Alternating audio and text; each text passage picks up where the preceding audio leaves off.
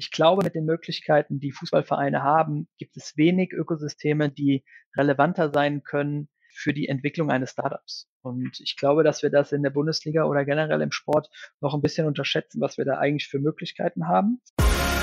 Der Sponsors Podcast im Dialog mit Sportlern, Unternehmern und Visionären über das Milliarden-Business Sport.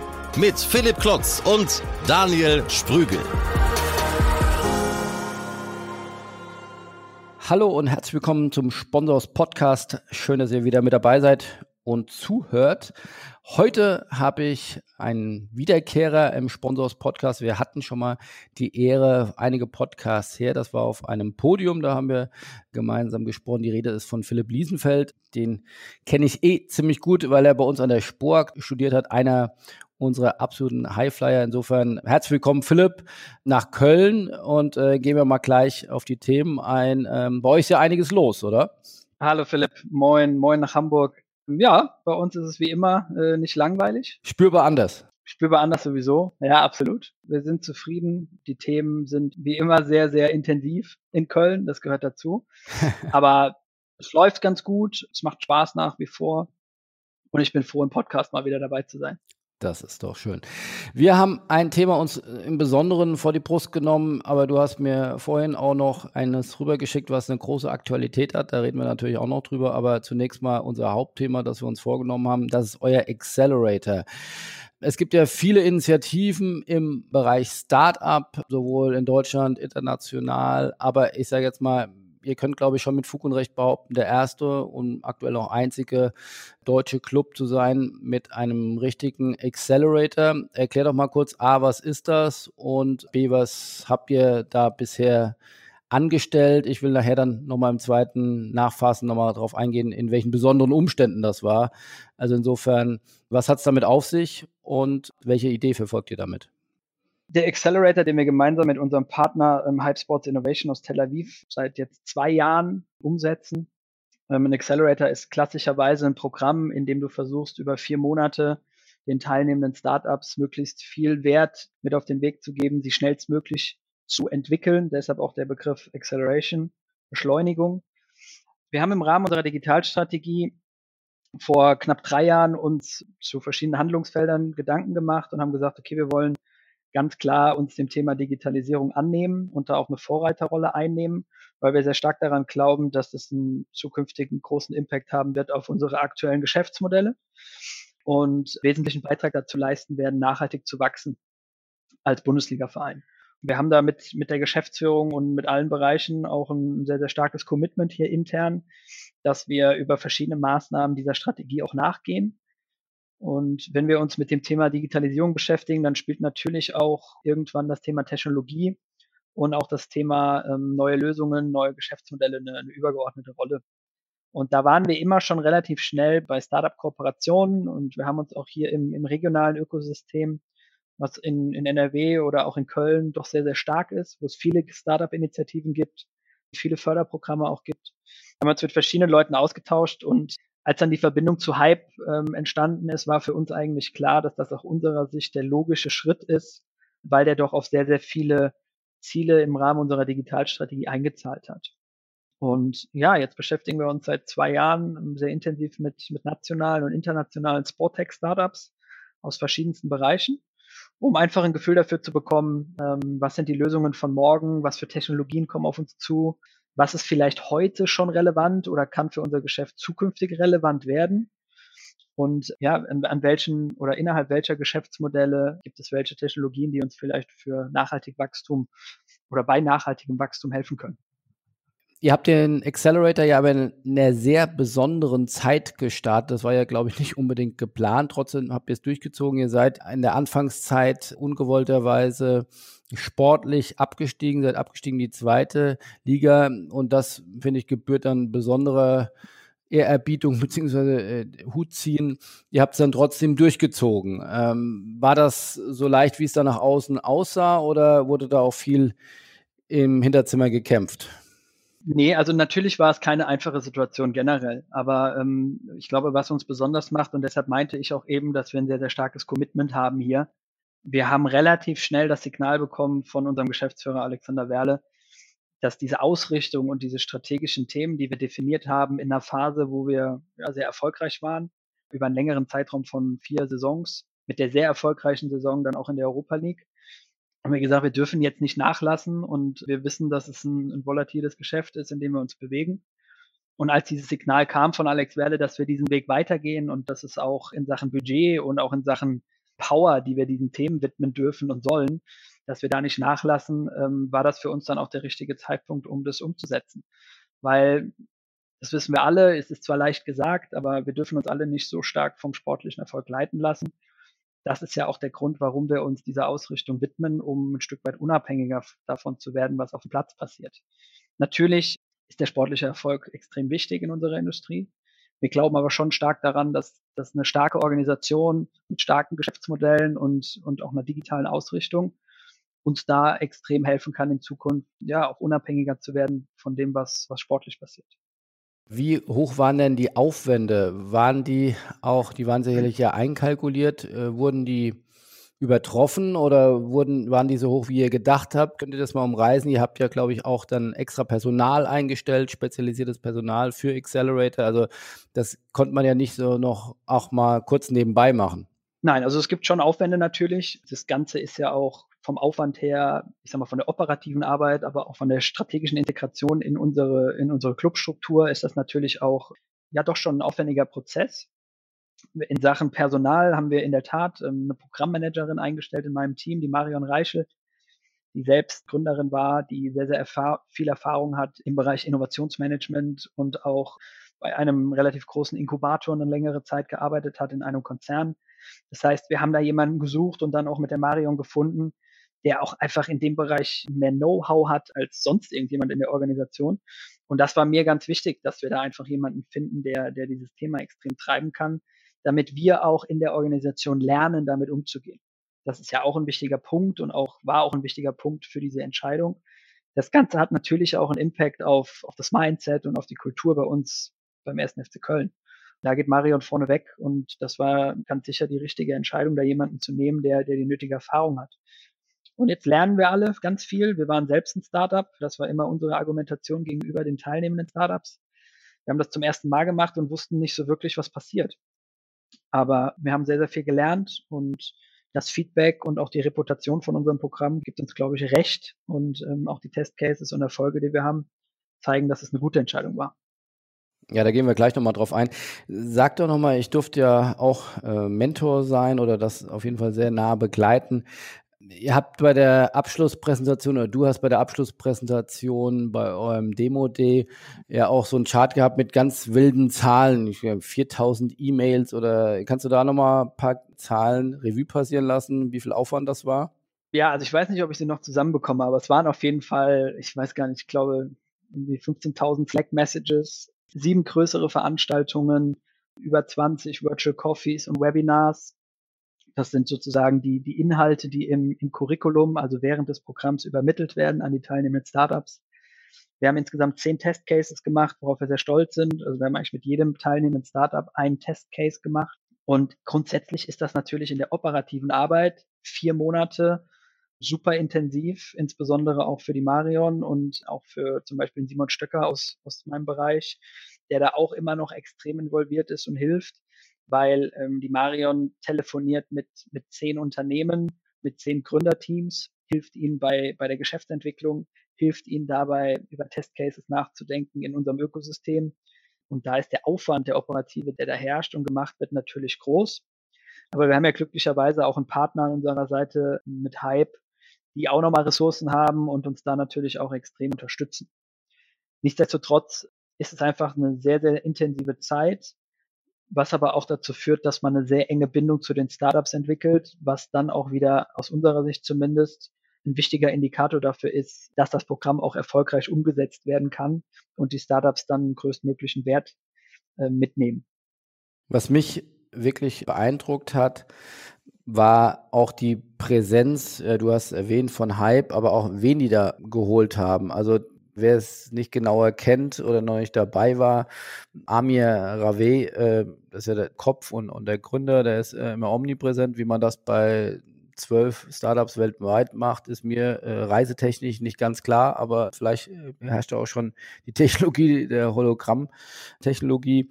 Aber der ist immer omnipräsent. Dann ist aber auch immer an seiner Seite auch Bernd Wahler, ehemaliger VfB-Präsident, äh, langjähriger, hochrangiger Adidas-Marketingchef, war auch mal bei Nike, also wirklich ein sehr äh, senioriger und gut vernetzter Sport Business Manager, äh, aber auch dann international, ja, also sowohl nach Israel als auch dann international. Äh, ich war ganz beeindruckt beim Demo Day, wo ja dann nach den vier Monaten die Startups das ja vorstellen, da saß über einen Tag dann Guy Laurent Epstein von der UEFA, also ich glaube der zweite, dritte, vierte Mann im Start. Der Marketingleiter der UEFA ähm, saß dann dort und hat das mit bewertet und hat sich dann wirklich Zeit genommen, den Startups auch Feedback zu geben, die zu bewerten und dann am Ende des Tages gab es ja auch dann einen Gewinner. Also wenn man es schafft, aus so einem Top-Level die Mentoren und die Partner oder auch die ja, Ratgeber und, und die Bewerter von solchen Acceleratorenprogrammen zusammenzukriegen, das ist sicherlich eine besondere Güte und eine besondere Aussage. Das fand ich auf jeden Fall ähm, sehr beeindruckend. Ja, da gebe ich dir recht. Das ist sicherlich auch einer der ein ganz großer Wert, den Hype mitbringt. Natürlich zum einen das internationale Netzwerk, aber eben auch diese hochkarätigen Mentoren und Gäste. Und die Leute, die du gerade angesprochen hast, die haben eben auch im Programm Sessions mit den Startups gehabt. Ne? Also das heißt, die zeigen nicht nur ihr Gesicht dann, wenn es die Abschlussveranstaltung gibt, sondern die haben, bringen auch wirklich Inhalt mit, im, mit in die Sessions während des Programms. Und ähm, ich glaube, das macht dann am Ende des Tages auch aus. Gib doch nochmal Einblick, weil ich glaube, das ist ja auch Teil bisschen eures Transformationsprozesses. Wie viele Projekte habt ihr zusammen mit den Startups umgesetzt? Wir haben in der Tat mit jedem Startup ein Projekt umgesetzt. Ähm, also wir hatten zehn Startups im Programm und wir haben mit jedem Startup ein Projekt umgesetzt. Jetzt ist natürlich nicht jedes Projekt gleich. Ne? Das hängt immer auch ein Stück weit mit der Reife der Startups zusammen. Wenn da jetzt Startups dabei sind, die vielleicht ähm, einen Prototypen entwickelt haben mit uns oder denen es bei einer gewissen Lösung mehr um Feedback ging ähm, mit Experten aus unserem Ökosystem, dann war das für dieses Startup eben auch ein Projekt. Diese Projektcases haben wir immer im Vorfeld definiert. Aber es waren eben auch Projektcases dabei wie DigiFood, die, die drei, an drei Heimspielen für 8000 Leute via App sozusagen das Essen und Trinken vorbestellen konntest und dann zum Platz geliefert bekommst. Wir hatten mit Kiss My Score äh, eine eigene Tippliga ins Leben gerufen, die dann von einem unserer Hauptpartner äh, BWin gesponsert wurde. Wir haben andere Aktivitäten gemacht, wo auch wirklich direkt Partner von uns eingebunden wurden, bis hin zu, wenn es darum ging, mal, mal Variables zu testen im Sportbereich, dass dann da entweder unsere Lizenzspieler oder unsere erste Frauenmannschaft oder das Nachwuchsleistungszentrum sich mit den Startups hingesetzt haben und gesagt haben, okay, was braucht ihr für Feedback oder wie können wir euch helfen, den nächsten Schritt zu gehen? Dann haben wir das auch gemacht. Also die Vielfalt der Projekte und da sind wir auch ein Stück weit stolz drauf, weil das war schon auch extrem aufwendig und natürlich auch für die Organisation, also für den Club war das natürlich auch was Neues mit Gründerteams zu arbeiten und auch irgendwie Cases umzusetzen, wo jetzt kein Dienstleisterverhältnis ähm, dahinter steht. Aber genau das ist ja das, was wir auch durch diesen Transformationsprozess versuchen wollen, ein Stück weit zu verändern. Das Mindset und die Flexibilität und, und diese Offenheit für Neues. Das ist ja am Ende des Tages genau auch ein, einer der Hauptgründe, warum wir uns dazu entschieden haben, das zu tun. Das finde ich ja extrem spannend. Also das heißt jetzt nicht so vermeintlich plakativ, wir wollen damit mehr Geld verdienen oder wir wollen konkret das, was ja wahrscheinlich bei solchen Konstellationen sehr schwer planbar ist, sondern ein Hauptasset äh, für euch in der Bewertung, ist es ein Erfolg oder ein Misserfolg, ist vor allem dann die interne Transformation. Das ist eines, eines unserer Zielsetzungen gewesen, absolut. Unser Hauptziel ist es, möglichst viel Wert für die Startups zu kreieren. Das steht über allem. Wir haben auch natürlich Ziele, was, was die Monetarisierung dieses Themas angeht. Aber das steht nicht im primären Fokus. Und ich glaube, das Thema Kultur und ich glaube auch das Thema Mindset oder auch Affinität für neue Technologien. Wir haben, um diesen internen Kulturwandel ein Stück weit zu forcieren, haben wir auch ein internes Mentoring-Programm aufgesetzt, wo dann beispielsweise beim Bootcamp 25 Mitarbeiter aus dem Geisbockheim beim Bootcamp sind und dann zwei Stunden äh, Workshops machen mit den einzelnen Startups und wirklich direkt eingebunden werden. Da haben wir super Feedback bekommen und da haben wir einfach auch im Club die richtigen Leute, die dann auch bereit sind, sich solche neuen Themen anzunehmen. Und dann macht das Ganze natürlich auch nochmal viel mehr Spaß, weil du merkst, erstens, es hat einen Impact für die einzelnen Bereiche, es hilft ihnen wirklich weiter und die Lösungen und, und, und Produkte, die wir sehen, die sind jetzt nicht so weit weg von der Realität, dass man sagen kann, das ist utopisch, dass wir sie nutzen. wir haben jetzt mit drei der zehn Startups in der aktuellen Bundesliga-Saison ein Dienstleisterverhältnis. Das heißt, wir sind Kunde. Das bedeutet, dass da eine gewisse Reife da ist. Und dann macht es natürlich auch wahnsinnig viel Spaß, wenn dann die einzelnen Bereiche merken, okay, das hat einen direkten Impact vielleicht auch für mein Geschäft. Wie kann ich mir das vorstellen? Du bist ja ich betone mal noch nicht äh, Geschäftsführer eines Bundesliga-Clubs und bist ja Abteilungsleiter dann deiner Innovationsunit. Wie kann ich mir das vorstellen, wenn es heißt, wir machen ein Projekt mit der Frauenmannschaft? Läufst du dann durchs Geisbockheim und sagst, I want you? Oder wie, wie, hast du da den Durchgriff? Oder wie löst man das strukturell? Die oft zitierten äh, Silos, die es ja oftmals dann Organisationen gibt, wie bricht man die auf? Wie habt ihr das gelöst? Wir haben das zum einen über, über eine sehr, sehr offene Kommunikation gelöst intern, insbesondere bevor wir sozusagen in den ersten Batch gestartet sind, musste man so ein Thema Accelerator natürlich erstmal erklären und wir mussten auch den einzelnen Fachbereichen erklären, warum wir das jetzt tun. Das ist, glaube ich, bei so einem neuen Thema vollkommen normal.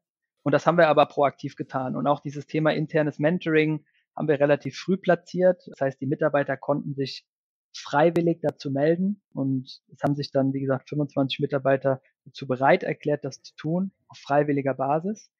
Wenn wir die Projektcases ähm, definiert haben mit den Startups, haben wir immer, Marion, mein Team, Simon, ich, mit den jeweiligen Bereichsleitern, Abteilungsleitern gesprochen und haben gesagt, schaut euch das an, hier ist das Pitch Deck, das ist die Lösung.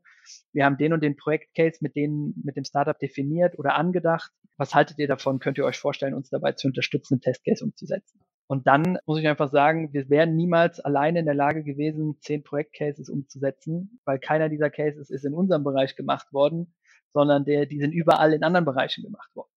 Da geht es, glaube ich, viel um Kommunikation um, und auch um Verständnis. Und wie gesagt, irgendwann ist dann dieser Tipping Point erreicht, wo dann die Bereiche auch merken, okay, es geht hier nicht um irgendeine, irgendeine Idee, die auf Blatt Papier steht, sondern hier geht es um Lösungen, die uns, die uns vielleicht direkt äh, helfen können oder dann spätestens ähm, in Zukunft zumindest relevant sind für uns. Wenn du sagst, die haben uns nicht in meinem Bereich äh, betroffen, was ist, äh, verantwortest du alles in deinem Bereich? Der Bereich heißt Unternehmensentwicklung und E-Sports. Im Bereich Unternehmensentwicklung haben wir das gesamte Digitalisierung und auch Plattformstrategie gebündelt. Wir haben den Bereich Innovation mit dem Accelerator-Programm. Darüber hinaus das Thema strategische Beteiligungen und ähm, im E-Sports-Bereich dann logischerweise das gesamte Thema ähm, E-Sports-Engagement mit unserer Partnerschaft ähm, mit SK Gaming, aber auch der Teilnahme an der virtuellen Bundesliga, sodass das ein, ja, ein, ein relativ neuer Bereich ist, der jetzt, der jetzt schrittweise wächst und ähm, sich schrittweise entwickelt. Aber ich sage deshalb, dass wir halt nicht direkt die Projektcases umgesetzt haben, weil in meinem Bereich eben diese Cases nicht nicht umgesetzt werden können, sondern dafür brauchst du dann eben die Medienabteilung, die Marketingabteilung, ähm, Catering-Abteilung Stadion. Ne? Und, und da muss ich sagen, haben wir die richtigen Kollegen hier am Werk, weil es einfach direkte Bereitschaft gibt, das so ein Thema auch zu unterstützen. Dazu muss man sagen, die Kommunikation war komplett oder vorrangig in Englisch. War das ein Problem für euch oder war das auch eine Chance? Äh, Stichwort ist ja auch irgendwo ein internes Weiterbildungstool, oder? Ja, absolut. Also natürlich war es, also wir haben intern natürlich auf Deutsch kommuniziert, aber alle Veranstaltungen waren auf Englisch und die Mentoring-Sessions, die auch die Mitarbeiter mit den Startups haben, sind dann auch teilweise auf Englisch gewesen, wenn es eben internationale Startups waren. Das war kein Problem, weil wir hier Mitarbeiter haben, die auch in der Lage dazu sind, das dann zu tun. Und ich glaube, der eine oder andere war froh, das dann, wie du sagst, einfach auch nochmal für sich zu nutzen, um, ähm, um einfach nochmal häufiger Englisch zu sprechen. Und wenn man dann die Diskussion beobachtet hat, dann war es wunderbar zu sehen, wie dann einfach auch relativ schnell da eine, eine innige Verbindung entstanden ist. Ähm, das ging so weit, dass, dass dann zwischen den Startups und den einzelnen Fachbereichen auch kommuniziert wurde, ohne dass wir direkt involviert waren. Und das ist ja eigentlich genau das, was wir erreichen wollen. Jetzt ist der erste Batch, so nennt ihr das ja, abgeschlossen. Ähm, ihr habt noch wahrscheinlich mit allen guten Kontakt. Ihr habt mit drei, äh, hast du gesagt, Agentur- oder Dienstleisterverträge. Jetzt ging es Richtung zweites Batch. Also insgesamt sind ja, glaube ich, zunächst mal sechs geplant, zwei pro Jahr. Wie ist jetzt äh, der zweite Durchlauf angefangen, beziehungsweise gab es schon Veränderungen zum ersten Mal? Ja, also wir werden nicht sechs Batches machen, sondern wir haben, wir werden das jetzt über die nächsten drei Jahre machen. Ob es dann sechs werden oder vier oder drei, das, das, das muss man mal gucken, weil wie gesagt der Workload entsprechend, entsprechend hoch ist. Wir haben, glaube ich, insgesamt einen sehr, sehr guten ersten Batch gehabt. Wir waren selbst überrascht, erstens von der Anzahl der Bewerbungen, zweitens von der Qualität der Startups. Was, glaube ich. Also Wie viele Bewerbungen waren das? Wir hatten im ersten Batch 128 Bewerbungen, von denen wir dann 25 zum Bootcamp eingeladen haben und dann 10 ins Programm gekommen sind. Für uns ist das so ein bisschen der Hintergrund, dass wir glauben, dass die Bundesliga oder generell auch das Sportbusiness ja noch so ein Stück weit ein Closed Job ist es relativ schwer ist für junge Unternehmer oder auch für Innovation, da irgendwo Fuß zu fassen. Das war auch Teil unserer, ich sag mal, unserer Hypothese, dass wir dieses, äh, diesen Closed Shop öffnen wollen und da ein Eingangstor bilden möchten für Ideen, für Startups, für Innovation. Und das erklärt auch die Reife. Also es ist, glaube ich, nicht normal, dass, dass bei einem Accelerator-Programm so viele fertige Produkte dabei sind. Und das führt dann eben auch dazu, dass, dass wir direkt mit den Startups arbeiten können. Ich glaube, wir haben im ersten Batch vieles richtig gemacht, aber wir haben eben auch viel gelernt und haben das jetzt genutzt, um, um den zweiten Batch einfach nochmal strukturell noch besser aufzustellen. Ähm, wir haben in der Kommunikation im Vorfeld vieles verändert, was auch dazu geführt hat, dass wir von der, von der Anzahl der Bewerbungen ungefähr gleich waren, aber eben 125 Bewerbungen haben aus, aus 33 Ländern, was auch nochmal zeigt, wie stark dann auch Hype als Partner mitwirkt, um eben auch global Startups anzusprechen. Ja, und jetzt, jetzt haben wir zehn Startups gefunden, die aus unserer Sicht nochmal reifer sind, ähm, nochmal mehr Möglichkeiten bieten. Und wir freuen uns sehr, jetzt, jetzt loszulegen. Kannst du mal einen Überblick geben von bis, was die für eine Bewertung vielleicht schon haben? Oder haben die schon alle eine Bewertung, die Startups? Also wenn du die Startups fragen würdest, würden sie sagen ja. Nein, Spaß. Also es, die meisten haben in der Tat eine Bewertung. Aber das ist, das basiert natürlich jetzt nicht auf eine Due Diligence, sondern basiert vor allem auf, auf den Vorstellungen der Gründer ähm, oder auf den Businessplan. Aber es sind schon Startups dabei, die auch eine Bewertung im, im hohen einstelligen Millionenbereich haben. Sind aber eben auch Startups dabei, die natürlich am Anfang stehen und jetzt vor der ersten Funding-Runde sich befinden ähm, und jetzt einfach Fremdkapital brauchen, um den nächsten Schritt zu gehen, wo wir aber auch zahlreiche Möglichkeiten haben, um ihnen zu helfen. Und da hilft es natürlich auch, wenn wir dann wieder über die Cases sprechen, ist natürlich logisch, dass, dass wenn ein Startup in unserem Ökosystem einen erfolgreichen Testcase umsetzt, dass das dann auch was mit der Bewertung macht. Und ich glaube, daran wollen wir uns auch messen lassen, ja, dass, dass über diese vier Monate die Bewertung oder, oder das Produkt oder generell die Reife des, des Startups einfach einen, einen signifikanten Schritt nach vorne macht. Ich glaube, da haben wir die richtige Grundvoraussetzung geschaffen mit den, mit den externen, internen Mentoren, mit unserem Ökosystem, um das auch erreichen zu können. Aber jetzt seid ihr ja nicht von heute auf morgen Gutmenschen ausschließlich geworden. Ihr seid natürlich äh, tolle Menschen, aber euch geht es ja nicht nur um Wertsteigerung von Dritten. Wie kann dann der erste FC Köln davon profitieren, über den Fakt hinaus, dass die Mitarbeiter das gut finden, dass es eine digitale Transformation gibt? Gibt es auch eine Möglichkeit, direkt monetär davon zu profitieren? Wir haben verschiedene Möglichkeiten innerhalb unseres Agreements mit den Startups. Das ist relativ offen gehalten, weil uns das wichtig ist. Ähm, wir wollen nur dann sozusagen Möglichkeiten haben, das auch zu monetarisieren, wenn wir gemeinsam erfolgreich sind. Wir haben also eine, beispielsweise gibt es bei uns eine, eine Investors-Fee und eine Sales-Fee. Ähm, also wenn wir, wenn wir einem Startup helfen, eine Funding-Runde abzuschließen über unser Netzwerk oder über unsere, über unser Hinzutun, dann, dann kriegen wir eine, einen Share sozusagen, eine prozentuale Beteiligung an der Investmentsumme. Gleiches gilt für einen Sales-Deal. Also wenn wir, was wir häufig versuchen, äh, mit den Startups zu definieren, ist in unserem Partnerökosystem zu schauen, welche Corporates könnten interessant sein für euch, für Partnerschaften oder vielleicht für als Kunde. Und wenn dann da ein, eine Partnerschaft entsteht, dann, dann gibt es da eine sogenannte Sales Fee für uns. Da werden wir nicht reich mit, aber ähm, das ist für uns, sind das zwei Vehikel, um, um auch kurzfristig Geld zu verdienen. Aber ganz wichtig, nur dann, wenn das Startup auch erfolgreich ist und wir was dazu beigetragen haben. Dann gibt es natürlich auch Optionen zu investieren. Diese Optionen sind auch Teil des Agreements, ähm, was dann natürlich keine kurzfristige Monetarisierung bedeutet, aber für uns im Bereich der strategischen Beteiligung natürlich auch immer wieder ähm, ein Case sein kann. Auch das finde ich ist nochmal hervorzuheben oder herauszuheben. Da gibt es ja nicht allzu viele Clubs, die das sonst machen. Du wirst da ein Benchmarking gemacht haben, aber du sagst es so äh, lapidar, äh, Beteiligungsabteilung oder Beteiligungsmanagement wenn ihr habt das bei, bei SK Gaming gemacht, da habt ihr euch beteiligt, äh, ihr habt investiert in das Accelerator-Programm, aber mir sind jetzt nicht so viele andere Clubs bekannt, die lassen äh, dann andere Investoren an sich beteiligen, um an frisches Geld zu kommen, aber wirklich strategisch ein Beteiligungs-Asset-Management zu machen, ich will nicht sagen, das macht ihr unique, aber da gibt es nicht so viele, oder? Nee, ich glaube, da gibt es nicht so viele. Ich glaube, es, ist, es gibt sicherlich ein paar Clubs, die sich mit dem Thema beschäftigen, mit denen wir uns auch austauschen. Wir glauben sehr, sehr stark daran. Ich persönlich glaube da auch sehr stark daran, dass das in Zukunft sehr, sehr spannend sein kann für Clubs wie unseren mit, mit so einem Ökosystem drumherum, mit so einer Stadt, weil das Thema Gründung und natürlich auch das Thema junge Menschen zu unterstützen bei einer Gründung, sich selbstständig zu machen, wird immer relevanter auch als, als Stadt, ähm, ist ein Riesenthema innerhalb der Politik. Und ich glaube, mit den Möglichkeiten, die Fußballvereine haben, gibt es wenig Ökosysteme, die relevanter sein können für die Entwicklung eines Startups. Und ich glaube, dass wir das in der Bundesliga oder generell im Sport noch ein bisschen unterschätzen, was wir da eigentlich für Möglichkeiten haben. Deshalb ist das sicherlich auch ein Entwicklungsschritt, den wir irgendwann gehen wollen. Aber du sagtest eben zu Recht, es ist eine strategische Ausrichtung und da möchten wir uns, uns auch erst hinentwickeln. Wir haben das bei SK Gaming gemacht. Wir lernen da gerade sehr, sehr viel. Wir haben ein Accelerator-Programm, wo es sehr häufig auch um das Thema Beteiligung und Investment geht. Nicht zwingend jetzt für uns, weil es natürlich ähm, dann auch immer eine finanzielle Entscheidung ist. Aber wir lernen da sehr, sehr viel und wir glauben da schon sehr stark dran, dass das in Zukunft auch ein, ein potenziell neues Geschäftsmodell sein kann oder Teil unseres Geschäfts werden kann. Das heißt aber erstmal Geld investieren, um dann mit einem bestmöglichen Zutun dann diesen Anteil später vervielfacht bestenfalls wieder zu verkaufen. Ja, genau. So, also das ist ja, das ist in den meisten Fällen ja der Fall. Das ist die Idee dahinter.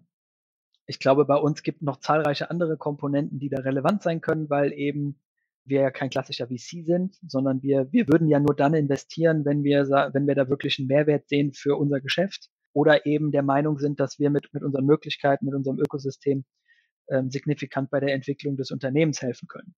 Ähm, deshalb haben wir uns doch bei SK Gaming dazu entschieden. Ich glaube, es kommen nur strategische Investments für uns in Frage und wie gesagt, wir sind kein, kein VC, der jetzt ein Budget beiseite hat und sagt, wir investieren jetzt in unterschiedlichen Industrien, sondern das muss schon, muss schon Sinn machen für die Ausrichtung unseres Vereins. Ja, wie gesagt, auch da bei Clubs, wenn, wenn ja was sicher ist, dann, dass sie eigentlich immer zu wenig Geld haben für mindestens mal sportliche Erfolg zu kaufen oder zu investieren.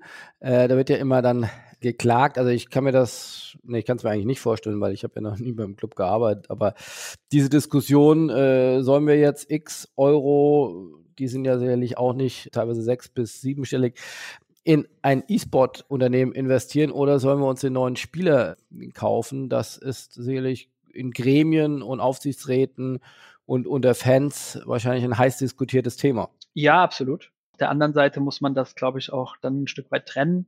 Das hat Alex Werle auch damals allen Beteiligten auch genauso, hat es genauso dargestellt. Ja, also es ist ja für uns ein strategisches Investment gewesen und ähm, es hat nichts direkt zu tun gehabt mit unserem Kerngeschäft Fußball, sondern da ging es um eine Investition in die Zukunft.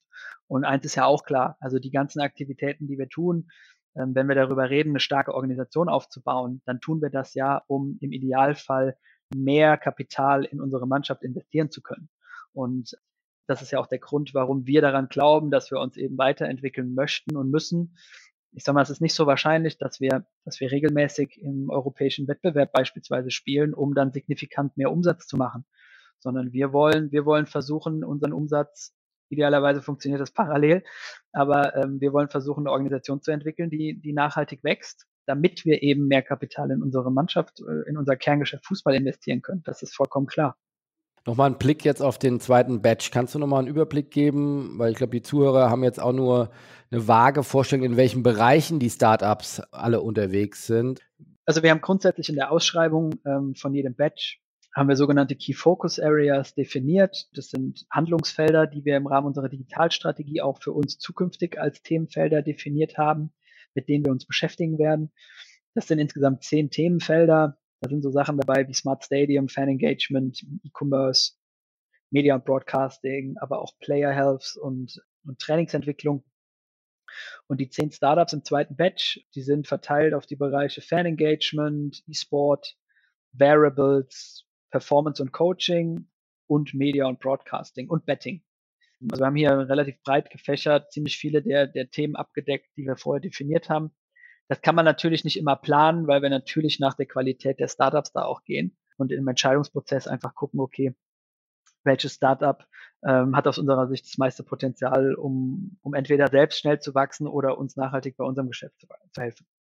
Jetzt brauchen wir und können wir sicherlich nicht alle durchgehen. Die haben ja beim Bootcamp drei Tage, sind ja auf Herz und Nieren getestet worden. Aber hast du mal so zwei, drei, die dir besonders ins Auge gefallen sind, wo du sagst, smarte Idee, von denen werden wir noch ein bisschen was hören? Ja, also ich glaube, grundsätzlich sind, sind alle zehn, die wir jetzt im Programm haben, sind wirklich für sich sehr, sehr individuell, sehr stark. Wir haben vier aus Deutschland, wir haben zwei aus UK, zwei aus Frankreich, einen aus Polen und ein Startup aus Finnland was auch nochmal zeigt, wie international das Ganze wirklich geprägt ist. Zwei Startups, die ich vielleicht mal nennen kann. Das eine ist ein, ist ein Startup ähm, aus München, äh, nennt sich Löwy, ist ein Nutrition Startup, was sich mit dem Thema Leistungs- und Gesundheitsoptimierung beschäftigt. Löwy hat eigentlich ähm, einen Algorithmus entwickelt, der dazu führt, dass du datenbasiert personalisierte Nahrungsergänzungsmittel herstellen kannst. Also mal ganz einfach gesprochen, auf Basis von den Blutwerten von jedem Einzelnen, entweder als Sportler oder kein Leistungssportler, werden gewisse Mängel aufgedeckt. Und dann gibt es über den Algorithmus eine Möglichkeit, wo Löwy automatisiert individuelle Nahrungsergänzungsmittel auf Basis der Bedürfnisse ein, eines Individuums herstellt. Ja. Das kann natürlich super interessant sein, gerade im Leistungssport, wenn wir dann überlegen, dass jeder Profisportler unterschiedliche Bedürfnisse hat, sich auch teilweise noch unterschiedlich ernährt, dass da dann natürlich auf Basis von, von Blutwerten relativ schnell die Werte ähm, auf ein gutes Niveau gebracht werden, wo wir einfach medizinisch wissen, die tragen dazu bei, dass ähm, die Spieler am Wochenende die höchstmögliche Leistungsfähigkeit bringen können. Sehr interessantes Startup ähm, aus München, tolles Team, werden wir sicherlich ähm, in Zukunft noch mehr von hören. Anderes Startup aus Paris, Skill Corner, ebenfalls im Bereich Player Performance, Sport und Player Performance einzusiedeln. Ähm, Skill Corner sammelt, sammelt mit einer AI-Technologie automatisiert Echtzeitdaten, aber auf Basis einer Fußballübertragung. Das heißt, auf Basis des jeweiligen Broadcasting Feeds. Das Spannende daran ist, dass Skill Corner in der Lage ist, diese Live-Daten wirklich innerhalb von drei Sekunden zu übermitteln machen unterschiedliche Sachen, haben, haben schon mal eine Anwendung gemacht für, für eine Betting Company, machen aber auch Sachen wie, wo du dann, wo du dann wirklich im Live-Bild das, das Pressing-Verhalten von unterschiedlichen Spielern nachverfolgen kannst auf Basis von Realdaten. Skill Corner hat letzte Woche eine Pressemitteilung rausgegeben, dass der erste Club, mit dem sie zusammenarbeiten, der FC Liverpool ist was natürlich auch kein schlechter Club ist. Da hätte es jetzt nur einen noch besseren Club gegeben, mit dem man als erstes hätte starten können. Aber wir sind natürlich froh, dass, dass die Kollegen sich trotzdem dazu entschieden haben, in unser Programm zu kommen, weil diese Technologie unfassbar viele Möglichkeiten bietet. Liverpool hat natürlich die Ressourcen, um mit den Daten umzugehen. Aber was wir versuchen wollen, ist aus dieser Technologie ein Produkt zu entwickeln.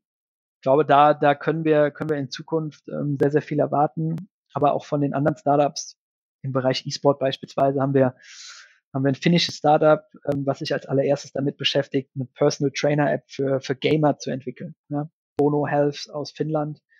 Auch sehr, sehr interessant. Ich könnte da jetzt so weitermachen, weil wir, glaube ich, wirklich da sehr, sehr diverse und sehr, sehr gute Lösungen haben.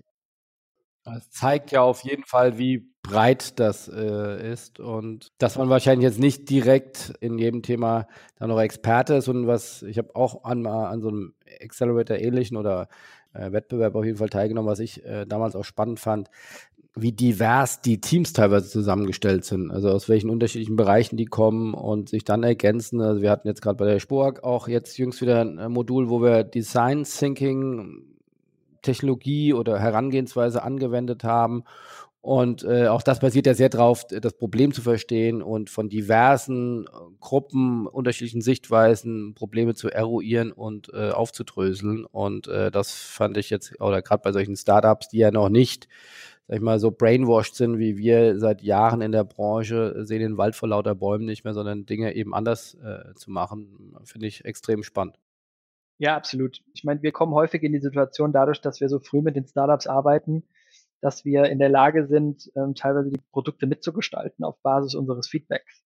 Und ähm, ich glaube, das ist gerade im Sportbereich nochmal einen wahnsinnigen Vorteil, darstellt, wenn du wirklich in der Lage bist, den Startups Feedback zu geben, was sehr wertvoll ist für ihre Entwicklung und dann aber weißt, da wird ein Produkt entwickelt, was sehr, sehr individuell auf unsere Bedürfnisse passt. In solche Situationen kommst du ja eigentlich nicht, weil du in den meisten Fällen einem Dienstleister gegenüber sitzt, der ein fertiges Produkt hat. Und ähm, dieses Produkt wurde entwickelt für einen Markt und nicht eben für dich individuell. Das ist natürlich eine besondere Situation, wo wir dann auch versuchen, den Startups das nötige Feedback zu geben, damit wir auch natürlich als Club, wenn wir das Produkt nutzen, dann auch am besten davon profitieren können. Gut, also schauen wir, werden wir weiter beobachten. Äh, ist ja ein ganzjähriges Programm. Wir dürfen auch mit unserem Sport Business Club auch regelmäßig an euren Events teilnehmen. Pro Batch gibt es ja, du hast es von, von sieben gesprochen, aber ich glaube, ich habe drei Hauptveranstaltungen. Das Bootcamp, dann in der Mitte einmal zum Sehen und dann nochmal den Demo-Day. Den kriegen wir hoffentlich und wahrscheinlich dieses Jahr ja oder im nächsten Jahr dann vielleicht sogar auf den Spobis transportiert. Also äh, ihr werdet da weiterhin im Spotlight bleiben und äh, wir wünschen da weiter viel Erfolg äh, auf das, viele Innovationen und neue Impulse in unsere schöne Industrie kommen. Jetzt könnten wir normalerweise schließen. Du hast aber mir im Vorgespräch gesagt, du hast hier noch eine kleine Weltpremiere oder eine, auf jeden Fall eine exklusive Geschichte, die, wenn wir rauskommen, äh, sozusagen schon ein paar Tage alt sein wird. Wir nehmen natürlich jetzt schon ein paar Tage früher auf, noch sozusagen Near Live.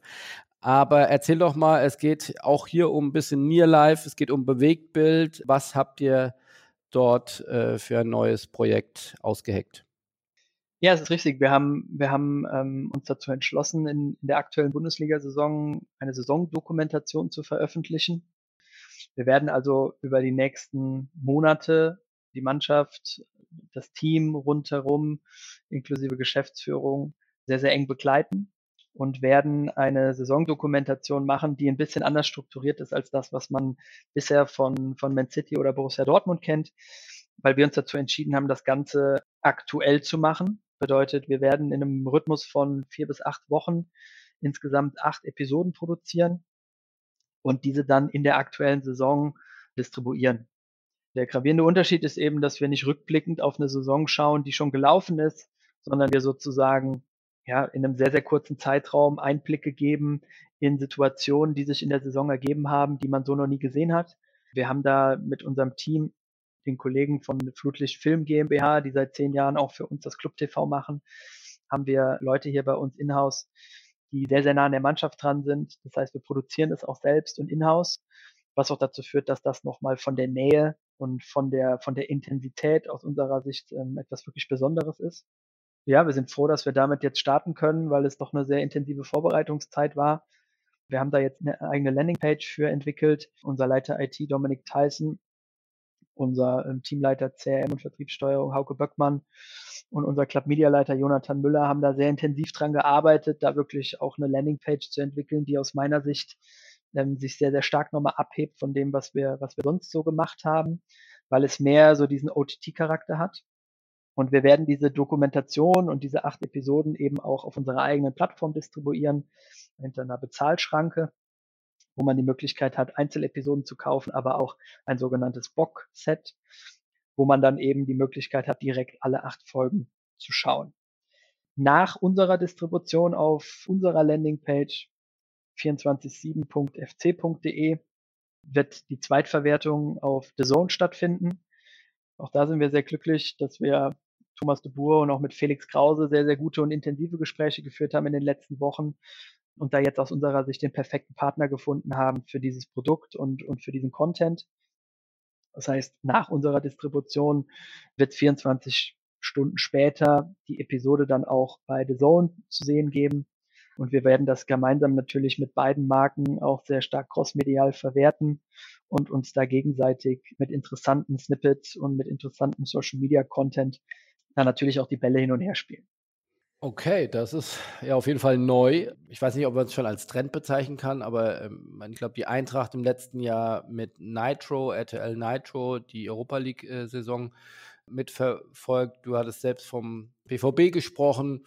Also immer mehr Clubs verfilmen, dokumentieren per Bewegtbild ihre erste Mannschaft, äh, rücken näher ran an Dinge, die früher, glaube ich, undenkbar waren, mit in die Kabine zu gehen, äh, auch noch mehr die Privatpersonen der Spieler nahbar zu machen. Spannender strategischer Schritt. Ist das was, das ihr eher strategisch betrachtet im Sinne von, wir wollen hier die Marke aufladen oder weil du sagst, wir stellen das hinter einem Paywall, ist der originär oder der hauptstrategische Hintergrund äh, dann das Geld verdienen?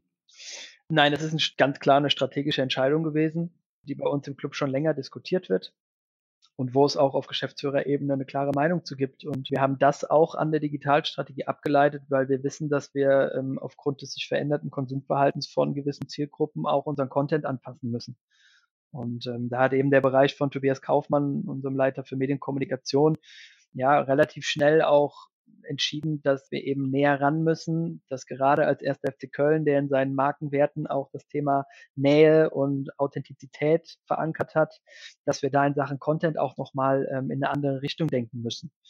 Das hat dazu geführt, dass wir gesagt haben, wir möchten ganz gerne diese, diese Dokumentation auf der eigenen Plattform distribuieren, weil wir unsere eigene Plattform stärken möchten. Es geht darum, ein Gefühl dafür zu bekommen, wer sind die Menschen, die Interesse an diesem Content haben, erreichen wir mit diesem Content eine jüngere Zielgruppe vielleicht als über klassischen Content? Kann das was sein, was vielleicht perspektivisch auch das klassische Club TV ersetzt? Das heißt, wir, wir werden diese, diese Saison und diesen Inhalt sehr stark nutzen, um gewisse Hypothesen, die wir intern definiert haben, zu überprüfen und natürlich relativ viele Daten zu generieren und zu lernen. Das ist ein ganz wichtiger Punkt und das ist auch einer der Hauptgründe, warum wir uns dazu entschieden haben, das auch hinter einer Bezahlschranke zu machen. Natürlich ist es so, dass es gewisse Regelungen gibt, was Lizenzmaterial angeht, dass das auch ein Grund war, das zu tun.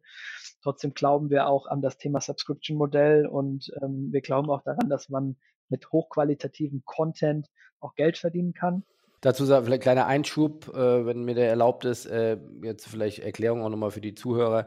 Du hast es eben auch so in so einem Nebensatz gesagt. Also ich glaube, es ist ein, ein, eine Vorgabe, aktuell zumindest noch der DFL, dass wenn Spielszenen gezeigt werden, muss das hinter einer Bezahlschranke äh, stehen, um bestehende Rechteinhaber wie Sky oder der Zone genau. zu schützen. Richtig? Also zumindest in einem gewissen Umfang. Ne? Jetzt kann man sich fragen, oder man könnte sehr lange darüber diskutieren, es scheint andere Ligen, die jetzt nicht für Rückständigkeit stehen, wie zum Beispiel eine NBA, die mit Spielszenen deutlich offensiver umgehen, die äh, das deutlich mehr als Marketing-Tool nutzen. Also ja, es wird spannend zu beobachten sein, wie sich da äh, die Bundesliga dann vielleicht auch mit der neuen Ausschreibung dann neu aufstellt. Also auf den Gängen der DFL unterwegs ist, was ich nicht bin, aber was man da so hört, zumindest der Geist, der ja auch, beziehungsweise die Entwicklungen rund um 5G in Wolfsburg mitverfolgen dürfen und können und hat auch mit Andreas Heiden gesprochen, der auch so Vokabular wie bauen wir jetzt erstmal ein MVP, also Minimum Viable Product und gehen dann damit mal raus und lernen dann wieder auch dieses Vokabular, das du ja benutzt. Das ist ja durchaus neu, das ist ja eine neue Kultur, ist ein neues Mindset, äh, wie man sich technologischen Weiterentwicklungen nähert. Und ich glaube, das ist sehr hilfreich, um nicht irgendwie das drei, vier Jahre im Rückschritt zu entwickeln, sondern es erstmal perfektioniert, um dann eigentlich zu spät wieder dran zu sein. Insofern ist das, glaube ich, der richtige Ansatz und könnte auch ein Indiz sein, dass das ja vielleicht in Zukunft auch anders äh, geregelt wird. Ja, absolut. An der Stelle muss ich auch sagen, dass, dass da die Kommunikation mit der DFL auch, auch super war. Ne? Also da erfahren wir schon sehr große Unterstützung, weil natürlich auch die DFL erkennt, dass solche, solche Formen der, ich sag mal, der Aufbereitung von Content erstens sehr, sehr interessant sind, auch für, für ihre Broadcaster, national wie international und dass die Liga am Ende des Tages aber auch davon profitiert, wenn die Clubs mehr Bereitschaft zeigen, solche Inhalte zu produzieren. Und deshalb kann ich da an der Stelle nur sagen, dass da die Kommunikation in Richtung DFL sehr, sehr angenehm war und, ähm, und da dieses Projekt auch sehr, sehr wohlwollend unterstützt wurde. Kannst du abschließend noch mal sagen, für Menschen, die nicht so im Bewegtbildbereich zu Hause sind, der Differenzierung zwischen altem Club TV und neuer Dokumentation, wenn es auch noch dasselbe Team macht, wo ist der große Unterschied? Also wir werden nach wie vor unser Club TV haben, das läuft parallel dazu. Aber der Unterschied ist eben, dass du in, in gewisse Bereiche vordringst mit einer Kamera, in der wir bislang nicht waren. Wir sind sehr, sehr nah an der Mannschaft dran, wir sind sehr, sehr nah an dem Trainerteam dran, was sich sehr, sehr offen gezeigt hat für solche Inhalte auch. Und wir sind auch näher dran an den einzelnen Spielern. Also du bringst einfach mehr Persönlichkeit rüber, du kannst die einzelnen Spieler noch mal viel intensiver betrachten Es gibt Hintergrundgespräche mit unseren Geschäftsführern, es gibt Hintergrundgespräche äh, mit den Spielern zu gewissen Situationen, in denen sie sich befunden haben innerhalb der Saison. Und das ist einfach eine Nähe, die du über den normal, über das normale Club TV bislang nicht abbilden konntest. Und ähm, die Kollegen von der Flutlicht Film GmbH, die machen da, die sind in der Lage, sehr, sehr hochwertige Produktionen zu machen. Das machen sie auch für andere Unternehmen ähm, national. Und ähm, deshalb haben wir gesagt, ihr seid eigentlich der richtige Partner, weil die Kollegen sind Teil des Teams. Ja, also die sind sehr, sehr eng mit der Mannschaft. Da ist zu 100 Prozent Vertrauen in ihre Arbeit. Und das hat eben dazu geführt, dass wir gesagt haben, wir können das und wir wollen das vor allem auch nur in-house produzieren, weil wir da dieses Vertrauen einfach spüren müssen, insbesondere wenn wir so nah rangehen. Aber ist das für den Fan da nicht irgendwo schwierig, weil die Grenzen sind ja wahrscheinlich schon verwischend, also zwischen klassischem, normalen, in Anführungszeichen, Club-TV und heißer Hotshit-Dokumentation, die dann nochmal on top Geld kostet. Also man darf natürlich nicht vergessen, dass wir auch unterschiedliche Zielgruppen haben. Ne? Und es gibt natürlich auch Leute, die nach wie vor daran interessiert sind, wie die Pressekonferenz vor dem Spiel abläuft oder wie die Stimmen nach dem Spiel sind. Das sind alles Inhalte, die es nach wie vor im Club TV gibt. Und da ist es wichtig, einfach beide Zielgruppen zu bedienen oder, oder generell mehrere Zielgruppen zu bedienen. Und es ist, wie ich gesagt habe, es ist ja auch Stück weit ein Test für uns, um zu sehen, wer sind die Menschen, die sich diese Doku-Inhalte anschauen? Sind das ähm, wirklich, wie wir alle denken, eher jüngere, eine jüngere Generation, die daran Interesse hat? Oder die vielleicht auch äh, auch neue Menschen, die wir bislang noch nicht kannten, die vielleicht eine Sympathie für unseren Club haben, aber die bislang nicht den Zugang gefunden haben. Das ist ja genau, das sind genau die Menschen, die wir identifizieren wollen. Da wollen wir einfach ein besseres Verständnis dafür bekommen, welche Inhalte auf welchen Plattformen funktionieren, ist es eine Paid-Schranke oder ist es dann doch, wie du sagst, der freie Inhalt auf externen Plattformen? Da kann man sehr viel drüber diskutieren, aber man muss irgendwann auch mal versuchen, das zu validieren und idealerweise so, dass du da auch die nötigen Daten erhebst, um das dann auch wirklich so zu validieren, dass wir es, dass wir es nachverfolgen können und dann unsere strategischen Entscheidungen treffen können daraus.